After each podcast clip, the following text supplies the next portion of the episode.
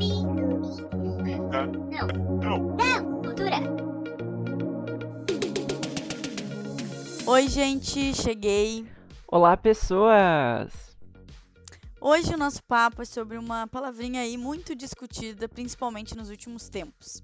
E claro, a importância que ela tem na literatura. Essa palavra é, claro, representatividade. Mas antes da gente começar esse episódio, não esquece, nós somos o arroba Clube da Não Cultura no Instagram, no TikTok e na Twitch. Isso aí. E não esqueça de seguir a gente na sua plataforma de áudio favorita e de avaliar o podcast, de preferência com 5 estrelas.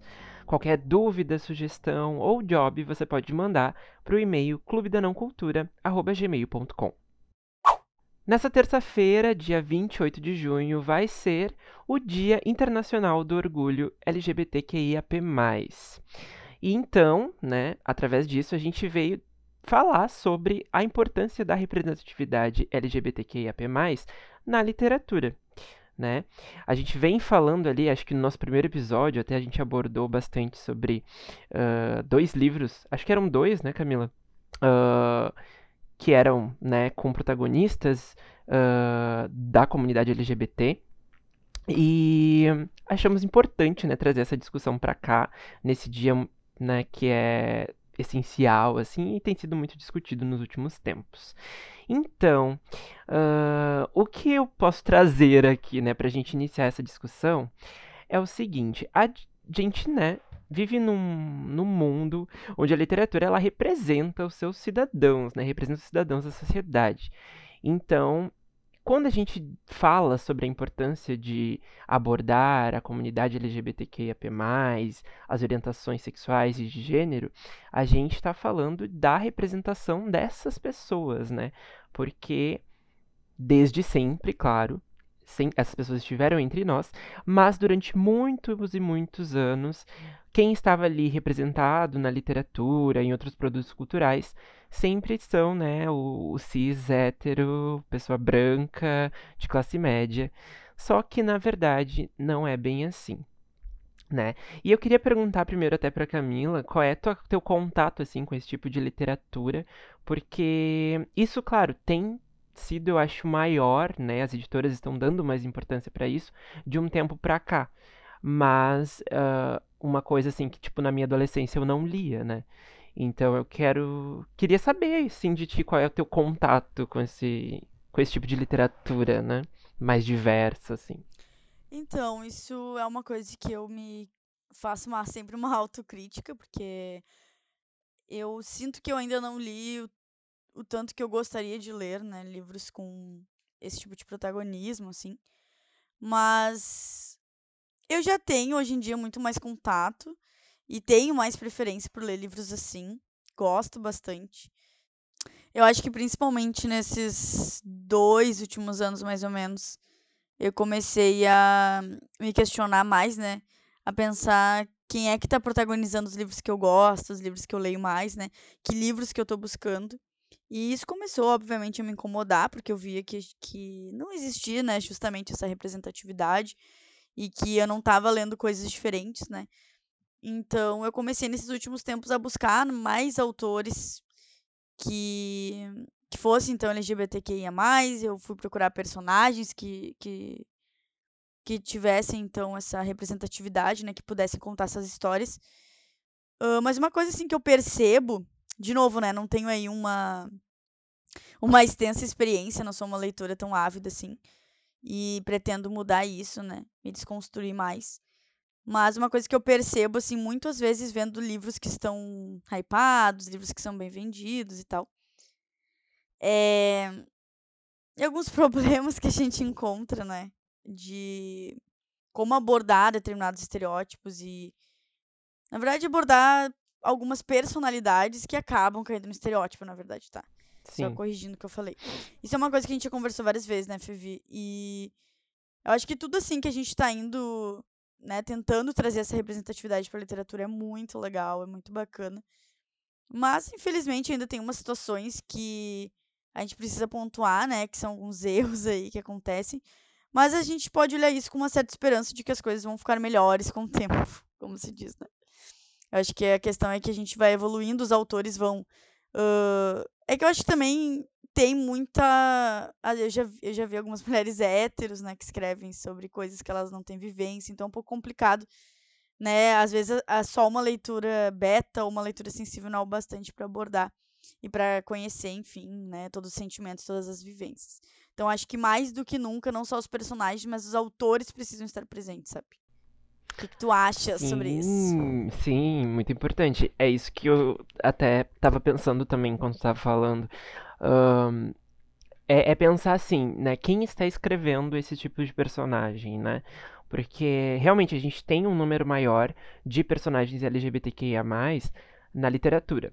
Mas se você pegar, existem ainda poucos autores, né? Então é muito fácil uma pessoa que não tenha vivência, que não tenha a experiência, né, de, daquela vida ali, né, uma pessoa que não esteja dentro da sigla, uh, cair alguns estereótipos mesmo, os, os personagens caírem nos, nos, estereótipos, né, como por exemplo, o gay que é motivo de chacota por ser, sei lá, muito afeminado, ou, ou, ou, até mesmo, por exemplo, o gay que é péssimo em esportes, o gay que não sabe dirigir, o gay que. Sabe? Uh, então é muito interessante quando a gente vê autores que acabam desconstruindo isso, né? E trazendo outras visões, outras perspectivas uh, que tem a ver, claro, com a sua vivência e que também seja de fácil identificação para quem está lendo, né? Porque que nem eu falei ali, os, a sociedade ela é composta por pessoas diversas e que têm orientações sexuais e de gênero diversas. Então, quando a gente uh, apresenta um só tipo de gay, um só tipo de lésbica, um só tipo de mulher trans e, ou uma travesti, por exemplo, uh, a gente está colocando numa caixa, né, como se a pessoa tivesse como característica aquilo ali. Ah, por ela ser gay, ela vai ser afeminada. Ou por ela ser lésbica, ela vai ser extremamente masculina e vai trabalhar pesado. E aí todas as sabe? Então eu acho que tem que ter essa essa crítica, né, de quem está escrevendo e não faz parte da comunidade. Uh, e também quem está escrevendo, né, de que forma está escrevendo, de que forma está abordando, e ter realmente essa sensibilidade, né, de tratar que somos indivíduos diferentes, independente da nossa orientação sexual ou de gênero, né? Uh, é muito mais, eu acho, sobre o aprofundamento das histórias dos personagens serem mais do que o rótulo, o rótulo que eles carregam, né? Então, uh, até, por exemplo, uma coisa que me cansa um pouco é aquelas histórias com protagonistas gays, por exemplo, em que o, o problema, o conflito da história, ele é em relação à homofobia, né? Por quê? porque isso já, já está sendo dito há muito tempo, eu acho também. E o conflito não precisa estar ligado ao fato de, do romance ali deles ou da orientação sexual deles, né? O, o, conflito pode ser outra coisa que não necessariamente impacte nisso, né? Então é, é um tipo de, de história, por exemplo, que eu tô meio cansado. Assim, os, os dois, sei lá, meninos da escola que se apaixonam e são gays, e aí o problema da história é a homofobia uh, dos colegas de escola que não aceitam, enfim, blá blá blá. blá. Também que eu acho que é muito pelo fato de eu ser uh, um homem gay que já passou por essa fase e agora está buscando outras histórias de homens gays que não tem mais a ver com essa questão, né? Porque eu já estou bem resolvido nisso. Então, uh, enfim, são contextos diferentes e momentos diferentes, mas eu acho que ainda não caí nessa coisa, né? Do tipo, ai, ah, só o ruim ali é, é a LGBTQI-fobia no, no geral, né? Mas isso, né? Eu estou falando de uma perspectiva de um homem gay branco, né? Então, uh, uma história que traga, sei lá, uh, um preconceito contra, sei lá, uma travesti ou uma mulher trans, enfim, vai ser diferente, né? E ainda assim é necessário falar sobre esse tipo de violência, né? Porque, infelizmente, nós sabemos que o Brasil é o país que mais mata, né, trans. E elas ainda são vistas, né, inclusive pela comunidade LGBT, algumas outras pessoas ali, uh, de forma inviabilizada, assim.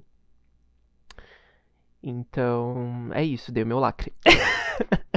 Ai, amei. Uh, é, eu acho que é ter sempre esse, esse cuidado, essa sensibilidade no caso de um autor que, que não é, né, que, que não sabe das vivências e que precisa falar com alguém que passa aquilo na pele, né? Eu acho que isso é muito importante. Então, uma leitura sensível, num primeiro lugar, já começa por aí, e entender até que ponto uh, aquele preconceito, aquela dor, né, vai ser abordado de uma forma que não machuque outras pessoas, porque eu acho que é bem o que tu falou, né?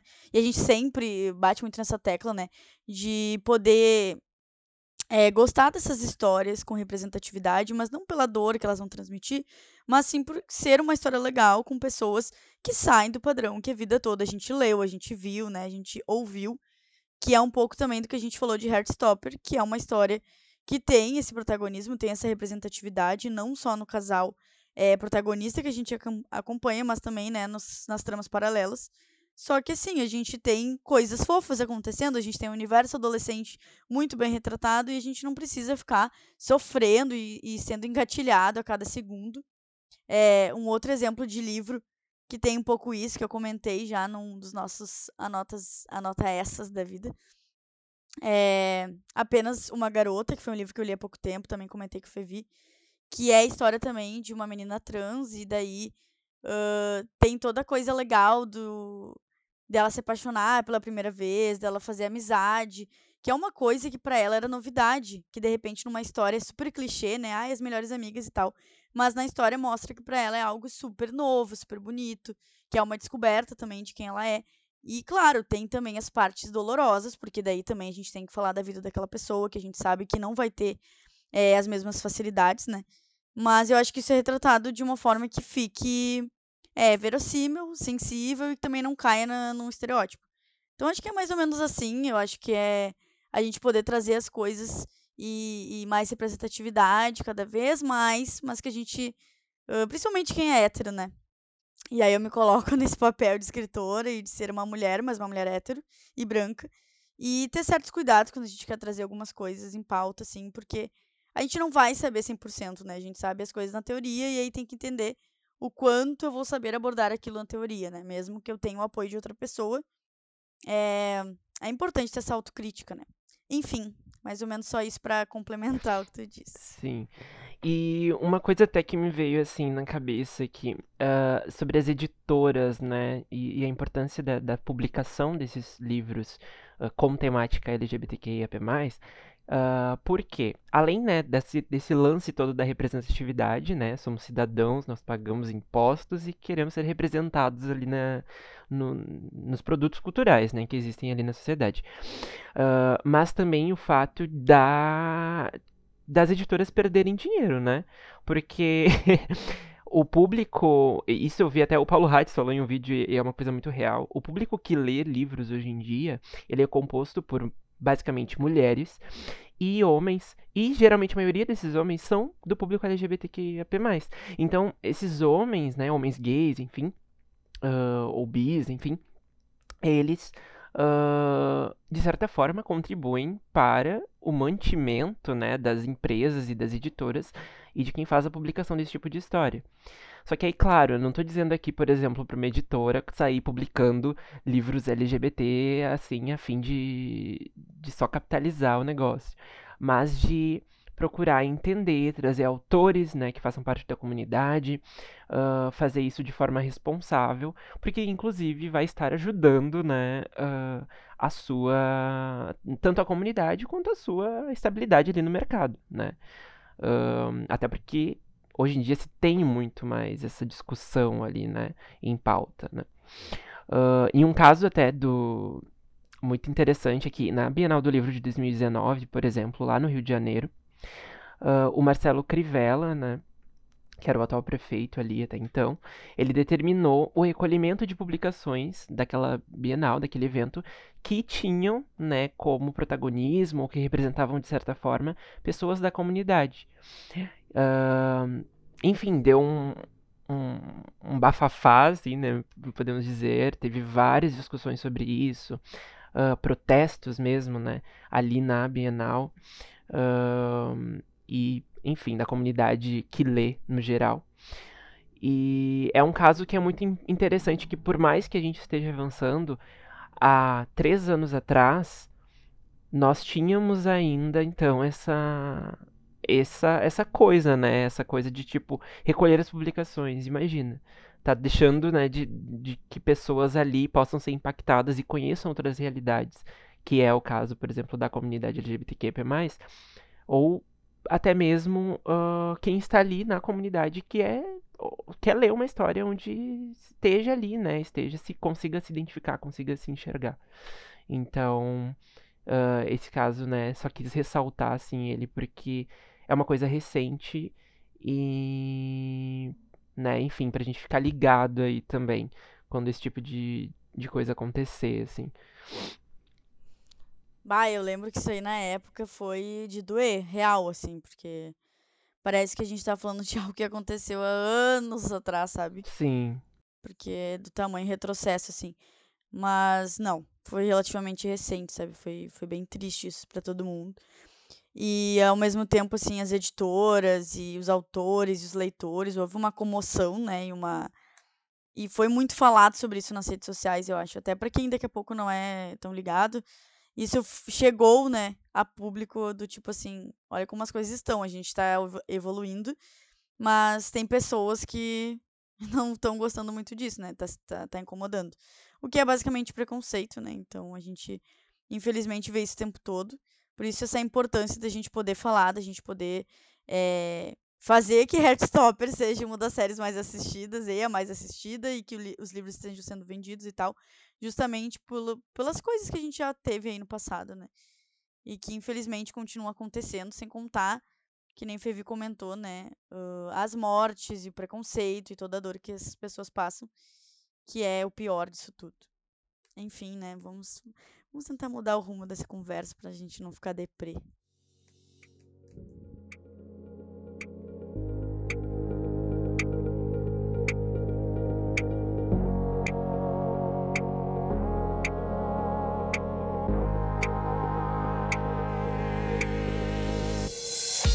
Então vamos para o nosso Anota Essa, o nosso quadro onde a gente indica alguma coisa para você ler, ouvir, assistir, né? E Camila, qual é a sua indicação de hoje? Então, a minha indicação de hoje é Morangos Mofados, do Caio Fernando de Abreu, porque é um dos meus faves da minha vida todinha. Eu sei que se você está ouvindo isso agora, você já deve. Você já deve ter conhecido, não, você com certeza conhece, talvez você já tenha lido esse livro, que é uma coletânea de contos então, eu indico esse livro pela representatividade, né?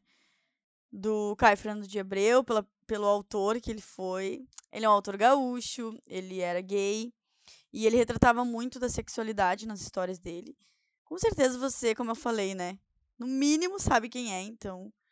É, é bom lembrar que a gente tem autores muito bons, né? Que já foram e falaram sobre isso há muitos anos atrás e que perpetuam aí e continuam fazendo história mesmo não estando mais nesse plano, plano real de não estando vivos, eles estão vivos em nossa memória. KKKK. Não, gente, mas isso é, é isso. Eu amo muito o Caio, tá? Eu até fiquei meio abalada, mas é isso. Leia qualquer livro do Caio, tá bom. Beijos, tchau. Fevi, qual a tua indicação? Bom, aproveitando então, né, já que tu falou aí sobre ele ter, come ter começado não, mas ele estar escrevendo essas histórias há muito tempo atrás, né? Eu vou indicar um autor atual que tem feito isso de forma muito be bem, assim, de forma muito boa. Perdi a, a, concordância da frase, mas vocês entenderam? Que é o Vitor Martins, né? Uh, eu já falei aqui, né? Já indiquei o primeiro livro dele, mas agora eu vou indicar o meu favorito dele, pelo menos por enquanto, porque eu não li o Se a Casa 8 Falasse. Mas Um Milhão de Finais Felizes, né? Que vai contar a história do Jonas. O Jonas, ele não está sabendo muito bem o que ele vai fazer da vida dele, mas ele gosta de escrever histórias, né? E ele desenha ali. Uh, ele tem uma ideia sobre histórias de piratas, né? E aí ele trabalha num café E nesse café, ele acaba, né, alimentando um crush ali pelo Arthur, que é um cliente, né, que está indo ali e tem essa barba ruiva e acaba sendo inspiração, inclusive, para a história que o Jonas está escrevendo. Uh, só que, muito além, eu acho, de um romance ali, LGBT, ele, é, ele fala muito sobre o, o crescimento do Jonas, o amadurecimento do Jonas e os conflitos que, que ele tem ali com ele mesmo, né? Sobre todas as questões sobre a orientação sexual dele e tudo mais. E é um livro muito bonito. Eu, o Vitor Martins, ele tem uma escrita muito sensível, assim. É um autor que é LGBT, né? Então, é, uh, ele escreve muito bem, ele sabe muito bem o que ele está falando ali. E está falando para jovens, né? Tá falando ali para um público infan infanto juvenil não, mas juvenil barra início da vida adulta, jovem adulto, né? Então, é muito fácil de se identificar, se relacionar, porque os protagonistas, os personagens no geral, acabam tendo muito essa perto da, da, realidade, né? A gente consegue enxergar ali uma pessoa realista, uma pessoa que a gente tem nas nossas vidas costumeiramente, assim. Então, uh, fica aí a minha indicação. É um livro muito bom e é o meu favorito do Victor. Bom, a gente chega então ao fim de mais um episódio. Estamos, inclusive, quase chegando aí nos 20 episódios aqui do clube. Então fica meu agradecimento por quem nos acompanha até aqui. Há muitas coisas por vir ainda. Se você tiver ouvindo, inclusive, tá? Na íntegra, segunda-feira, dia 27, ou algum dia aí dessa semana, saiba que eu e Fevi estaremos na Bienal do Livro de São Paulo, nesse final de semana, então, os dias 2 e 3. E se você estiver por lá, por favor, marque um rolê. Manda um direct pro arroba Clube da Não Cultura, TikTok, Instagram. A gente também tá na Twitch, né, Fevi? Isso aí, a gente também tá no Instagram, né, gente? Como a Camila falou ali com o mesmo arroba. E, importante, nesse final de semana que a gente vai estar tá na Bienal, a gente não vai conseguir gravar um episódio. Então a gente não vai ter episódio na segunda-feira que vem, né? No dia 4. 4 de julho, né? E Apesar de tudo isso, apesar de não ter o episódio, nós vamos ter uma surpresinha ali que a gente vai publicar nas nossas redes, então fique atento. então esses foram os recados de hoje e até semana que vem. Um beijo. Beijo.